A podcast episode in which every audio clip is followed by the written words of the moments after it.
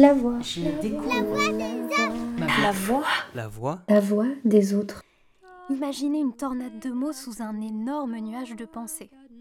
Imaginez un tourbillon d'idées, tout le temps sur tous les sujets.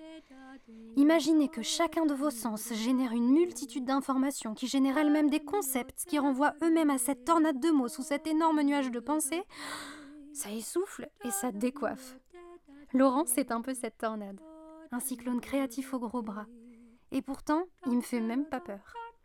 Parce qu'au centre, bien visible aux yeux des sensibles, il y a un grand cœur.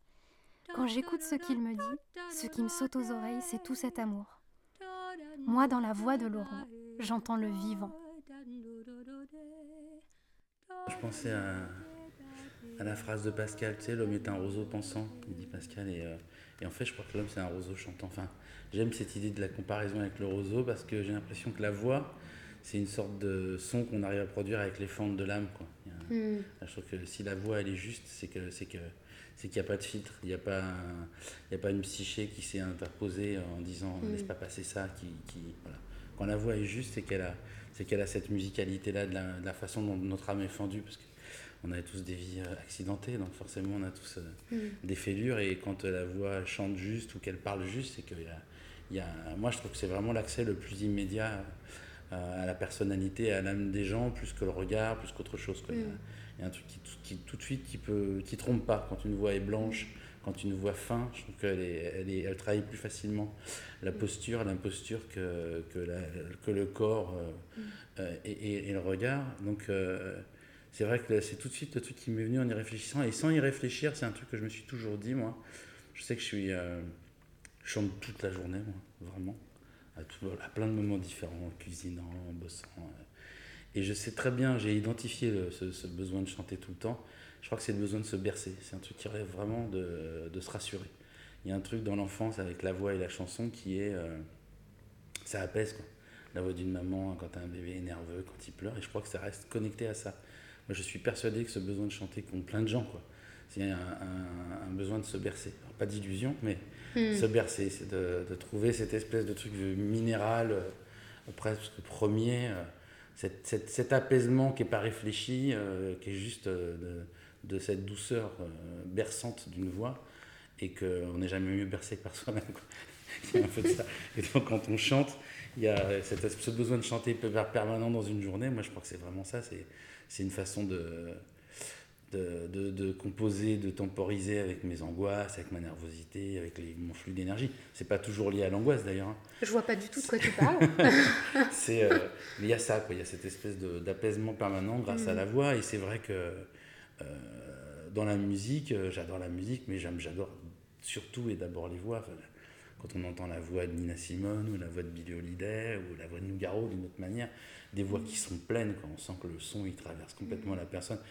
Comme dans les mangas, quand des mecs sont traversés de plein de lumière, là tout à coup la voix, on la, on la voit pas, mais si on devait la matérialiser, je pense qu'il y a ce truc-là, ce truc où tout à coup c'est tellement plein, ça résonne tellement magnifiquement dans, dans le corps de la personne qui la, qui la pousse, qui la pose, cette voix, que tout à coup, tu as l'impression que ça fait de la lumière de partout. Et c'est vrai que c'est. euh, c'est dans l'histoire de la musique d'ailleurs. euh, j'ai un- ça, ça me passe, ça me traverse juste l'esprit là. Je sais plus qui a écrit un truc comme de ce, ce truc-là, mais en gros, il disait que pendant très longtemps, la musique, les instruments de musique avaient été inventés pour essayer de retrouver la voix humaine. Voilà Hmm. et que la musique contemporaine avait fait ce truc complètement dément, que la voix essayait d'imiter les instruments. Il y avait une histoire comme ça. Mais je, je trouve ça assez juste, quoi, en fait. Euh, on a inventé des instruments que pour démultiplier euh, euh, ce besoin de, de retrouver la voix humaine, sa musicalité. Quoi. La musicalité qu'on a déjà en en soi. Mm, mm. Et qu'est-ce que tu chantes pour te bercer? Alors, je, suis- je crois que je suis le plus grand jukebox euh, vivant. Et je ne sais jamais pourquoi je chante une chanson au moment où je la chante. Ça sort un peu comme ça. Ah mais c'est n'importe quoi, c'est de la, de la chanson française, euh, du rock, enfin du, de, la, euh, de la musique, euh, de la pop anglaise, ça peut être du classique. euh. Je, je sais pas où ça vient, mais vraiment il n'y a, y a pas eu de besoin que j'ai entendu la musique avant. Hmm. Je, dans une journée, je peux, je peux passer, je peux, je peux chanter 50 trucs différents sans savoir pourquoi c'est venu à ce moment-là. quoi. Ce serait un peu les, les musiques qui, qui pourraient illustrer ton quotidien. Si on te suivait sur une Je- journée et que je- ta, ta- je- ta vie était un film, Ça sortirait comme ça pour illustrer ce que tu es en train de vivre? Exactement. Alors, pas forcément euh, peut-être la partie, des fois, la partie visuelle de ce que je suis en train de vivre. Et des fois, je pense que c'est. Et plus souvent, je pense que c'est plus une, une histoire d'humeur, hmm. d'état d'esprit ou de. Façon d'accorder, euh, de m'accorder à un truc profond. Enfin, tu as un sentiment, un état profond, et tout à coup, euh, chanter une hmm. chanson plutôt qu'une autre, c'est que tout à coup, tu as trouvé l'accord qui permet de prendre conscience ou de dilater cet état profond, en fait. Hmm. C'est parce que ça, plus euh, ça, je dirais. Et t'en prends conscience au moment où, ça arrive? Non, j'en prends conscience des fois au bout d'une minute ou deux, mais pourquoi je chante ce truc? D'où ça vient, quoi? Qu'est-ce qui m'a mis euh, dans la tête de chanter cette chanson à ce moment-là hmm. Donc après, euh, j'y réfléchis, mais c'est toujours à rebours. Hmm. C'est jamais réfléchi, sinon c'est... Tout à coup, je me mets à chantonner un truc, au bout d'une minute ou deux, je dis, tiens, pourquoi je me suis mis à chanter ça? Et là, tu aurais envie de chanter quoi? Là, je réfléchis trop. C'est rarement dans des moments réfléchis. Hmm. C'est euh, ça, ça, jaillit sur des moments, je dirais, de. C'est quand même souvent dans des moments de latence assez paisible. Quoi. Hmm. Euh, euh, je suis en train de faire un truc assez calme ou je suis en train de bosser et tout à coup, comme il y a une, une, une, sorte de létalité hmm. de la conscience qui est appliquée à une seule tâche qui fait que du coup, tu n'y réfléchis plus. Puisqu'elle est en train d'être répétitive. Euh, comme ça sort. Tout à coup, il y a quelque chose. C'est pour ça que je dis c'est vraiment la, cerise sur le gâteau harmonique. Quoi. Voilà, c'est tout à coup, il y a un truc qui rentre en harmonie en chantant avec euh, une espèce quand même d'état détendu. Ça n'arrive jamais si je suis énervé, si je suis en train de faire quelque chose. C'est quand mm. même toujours sur des moments où. Euh, alors, où peut-être il y a des. Du coup, comme je suis calme, il y a des petites angoisses qui rôdent et que ça vient les apaiser pour reprendre cette thématique de, de mm. se bercer. Mais en tout cas, ça reste très en dessous des eaux. Quoi. Voilà. Et t'en penses quoi de ta voix? Euh, quand je, quand je m'écoute euh, chanter, si jamais je m'enregistre, euh, je la trouve juste, mais j'ai toujours, toujours eu l'impression d'être à la recherche de mon talent. En fait. dans des entretiens radio, après coup, je ne m'entends pas aussi grave, j'entends pas ce velouté un peu granuleux, que je trouve vraiment chouette en fait. Je, ne m'écoute pas en me disant je suis bien, Genre, je, je m'écoute comme si c'était quelqu'un d'autre. Je me dis, ah, il y a une, là, il y a une vraie sonorité, hmm. un, peu, un peu plus grave que je ne m'entends. Et euh, avec un petit grain un peu, ouais, un peu dufteux comme ça, qui est euh, soyeux. Quoi, ouais. Elle te ça plaît, pas. Ouais, je, je, comprends, que, parce que souvent, euh, j'ai fait pas mal de radio quand j'avais mon groupe de presse. Je faisais des chroniques pour une radio parentale, j'avais un partenariat avec eux, et, souvent les gens me disaient, mais t'as une voix à faire de la radio. j'ai toujours entendu, t'as une voix à faire de la radio. Hmm. Donc c'est vrai que je le comprends quand je m'entends après coup, quoi, mais je ne me rends pas compte quand, quand je parle parce que j'entends pas cette, cette voix-là. On s'entend jamais comme on est euh, hmm. quand on s'entend après sur un, truc, un, procédé d'enregistrement. Tu l'entends comment, toi, de l'intérieur?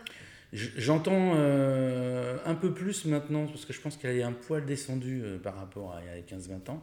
Donc j'entends un peu ce petit, cette, toute petite déraillement un peu grave, hmm. je l'entends en plus mais j'ai quand même le sentiment de m'entendre plus aigu que ce que je, je m'entends euh, quand j'écoute des enregistrements d'intervention euh, hmm. à la radio. Quoi. Et physiquement, tu la sens où? Physiquement, je la sens encore des fois un peu trop là. Dans, la poitrine? Ici, là, je sais très bien qu'elle devrait être un peu plus ici, mais je sais que je... Il y a un truc entre le siège émotionnel du diaphragme et la pensée. Et justement, elle est pile au milieu, c'est pas pour rien. Hmm. C'est-à-dire que elle est tirée vers le haut par, euh, je dirais, ma rapidité de pensée, par la, ma capacité à aller très vite d'une idée à l'autre, à enchaîner les idées, c'est structuré. Hmm. C'est-à-dire que ma pensée est très structurée facilement. Donc euh, c'est vrai que du coup, la voix, j'ai l'impression qu'elle remonte, elle n'est pas toujours au bon endroit pour, être, pour, pour, être qualitative, pour, pour occuper pleinement euh, ce qu'on peut faire quand on fait un travail de d'enseignement de la chanson, euh, du chant, ce que j'ai fait avec toi. Mm. Quand tu prends le temps de la poser, de la mettre là, mm. euh, elle n'a pas du tout la même résonance. Et c'est vrai que mm. souvent, je sens qu'elle est entre les deux, mais, mais, je trouve que symboliquement, c'est ça, elle est tiraillée entre le, le siège émotionnel qu'est le diaphragme mais, euh, et le foyer intellectuel qui s'agit là-haut et qui la remonte. Le volcan qui, la, qui fait un truc un peu ascensionnel. Il faudrait apaiser le volcan pour que ta voix soit vraiment. Euh, Mais ça, ça, ça s'apaise pas en vieillissant. Hein. Surtout en ce moment. Pas assez vieux encore, peut-être. et justement, tu dis que tu as une, une, capacité de pensée assez rapide et vive. Est-ce que tu as l'impression que ta voix, elle est, elle est bien au service de ça? Oh, la plupart du temps, oui. Euh, après, je pense que quand ma pensée est en sur-régime et que la voix euh, et que la voix suit plus, je me rends compte parce que je, je suis en bout de, en, bout de course. Tu sais, comme Mm. quand tu n'as pas eu pris assez d'air pour chanter, finir Mm. une phrase. Donc régulièrement, j'ai des petits rappels comme ça avec euh, la voix où je sens qu'en bout de ma phrase, ah, il manque de l'air coco. Ouais, tu te sens bleu Prends le et temps, du coup. Prends le temps, tu sens que la dernière syllabe s'étrangle dans un nœud dans ta gorge, Mm. tu te dis je sortirai plus. Euh, laisse-moi respirer quoi. Me- En fait, c'est souvent ma voix qui me dit euh, qui dit à ma pensée laisse-moi respirer quoi. Hmm. Ouais. Et est-ce que tu trouves que tu as plusieurs voix? Est-ce que ta voix change en fonction des gens avec qui tu es, euh, des postures que tu prends? Est-ce que la, la- la voix du, de Papa Laurent est différente de, Oui, de Laurent le directeur, Monsieur Rochu? Bah, je, je dirais euh, que la voix du directeur Monsieur Rochu, la voix de Monsieur Rochu qui écrit, qui pense, etc. Elle est la même parce qu'aujourd'hui je suis pas dans une situation euh, de chef d'entreprise comme je l'ai été quand j'avais un groupe de presse où j'avais 14 personnes euh, euh, à animer, une équipe où tu fais, es obligé de faire le chef. Aujourd'hui, je fais très peu le chef. J'ai des collaboratrices qui, euh, avec lesquelles on est plus dans l'échange. Alors, de temps en temps, je suis obligé de dire, il faut faire le truc comme ça plutôt, mais c'est très rare. Donc, je suis, je suis assez en, en harmonie avec euh, ou l'auteur ou le metteur en scène et euh, patron de théâtre. Enfin, là-dessus, le, le- le sens de- du mot patron n'a pas, a pas du tout de sens par rapport à ce que j'ai dû être et qui était assez pesant d'ailleurs quand j'avais un, un groupe de presse. Non, par contre, la voix, euh, la voix du, du papa, oui, parce que j'ai une capacité à la patience avec les enfants que j'aurais pas avec des adultes. Et, en, et quand même plus avec les, avec les, les miens. Mais non, d'une manière générale, les enfants ont une capacité à solliciter ma patience qui est assez impressionnante. Mm. Et c'est vrai que euh, 10 ans aussi d'enseignement ZEP, tu vois, j'ai- je pense que j'ai une voix, une posture de voix, en tout cas quand je suis dans une phase de pédagogue, de je recadre ou j'explique, j'ai peut-être, je pense qu'à ces endroits-là, je dois avoir une voix qui est différente, plus apaisante, plus. euh, Moi, je t'ai entendu, t'ai entendu parler à, à des enfants Mhm. et j'étais extrêmement surprise parce que d'un coup, le débit ralentit mhm. et il y a une douceur dans ta voix euh, qu'on perçoit dans le reste, le- le- le reste du temps, mais qui, qui prend euh, encore plus d'espace à ce moment-là. Ouais, je pense, Comme si, effectivement. euh, comme si d'un coup, d'un coup ça, ça se suspend. Ouais, puis parce qu'il y a aussi une conscience pédagogique de ce qu'est l'attention d'un enfant, Mm. que euh, plus tu t'énerves, tu leur parles nerveusement et plus en fait ils se retranchent. Donc Mm. moins tu vas pouvoir avoir, euh, les avoir à disposition d'une écoute ou d'une réflexion. Ça c'est après, c'est je dirais, Mm. euh, c'est réflexe, mais parce qu'en fait c'est patiné par euh, des années de Mm. pratique avec, euh, avec des classes. quoi. Merci Laurent. De rien. Je vous donne rendez-vous dimanche prochain pour la suite de cet entretien sur ma chaîne YouTube La Voix des Autres ou sur mon site internet www.fionahaitbounou.com et d'ici là, tendez l'oreille et donnez de la voix.